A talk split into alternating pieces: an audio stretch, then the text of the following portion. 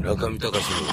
の FM 芸術道場。あのー、開会危機の人たちって、なんかそういう人たち多いですよね。あのー、特に2階のマネジメントの人たちは、食いしん坊の人は、食いしん坊じゃなくても結構ジュースとかが3種類ぐらい机の上にあって、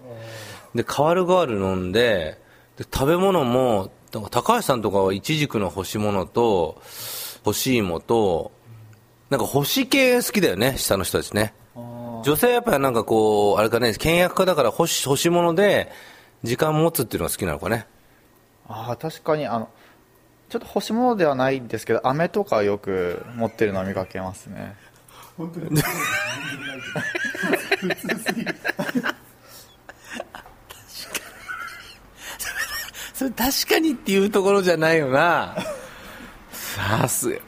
やっぱさ、いや、あの、今ね、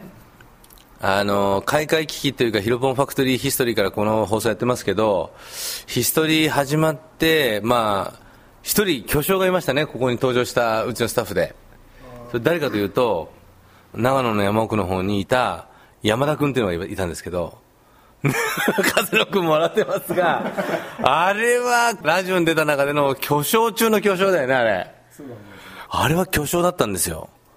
で、今、大島さんはその2番目あたり走ってるよね。ね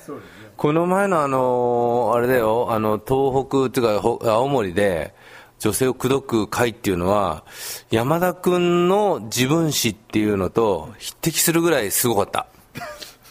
そんなに、もう、恥ずかしいです。より抜き放送っていうのやろうかな、ポッドキャスティングで。山田君ははっきり言って歴史に残すべきだよね、あれ。ものすごい面白いあれ、山田君は、それで自分の放送を、なんかみんなで、あの、正月帰省した時に、聞こうよって言って、で、その、あの、この FM 芸術道場は東京エリアしか聞けないんで、あの、長野の山の頂上までみんなで車で行って、夜中の3時まで待って、それでオンエアっていう時みんな寝てたら、山田君は一人でみん起きてて、みんな起きて起きてで、みんな起きなくて、一人で聞いて帰ってきたっていうね、エピソードを持つ人間なんですけど、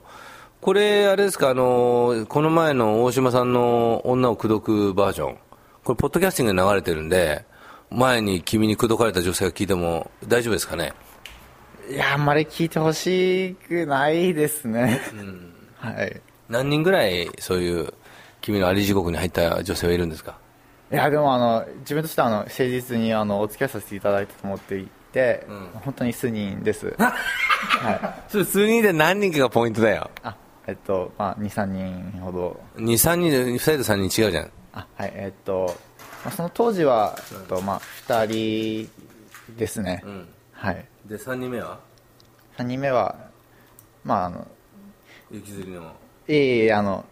学生時代とそのその後ってことでその後。学生時代は2人、はい、そして、えー、学生時代に別れて。まあそうですね。そして、えー、3人目も同じ方式で口説き落としたと。同じ方式ってまあでも3人目はその実家だったので自分住んでたところが。まあそういうわけには。ありがとうございました大島さん、えー、じゃあ私もそろそろね出かけなきゃいけないんで中見隆の FM 芸術道場。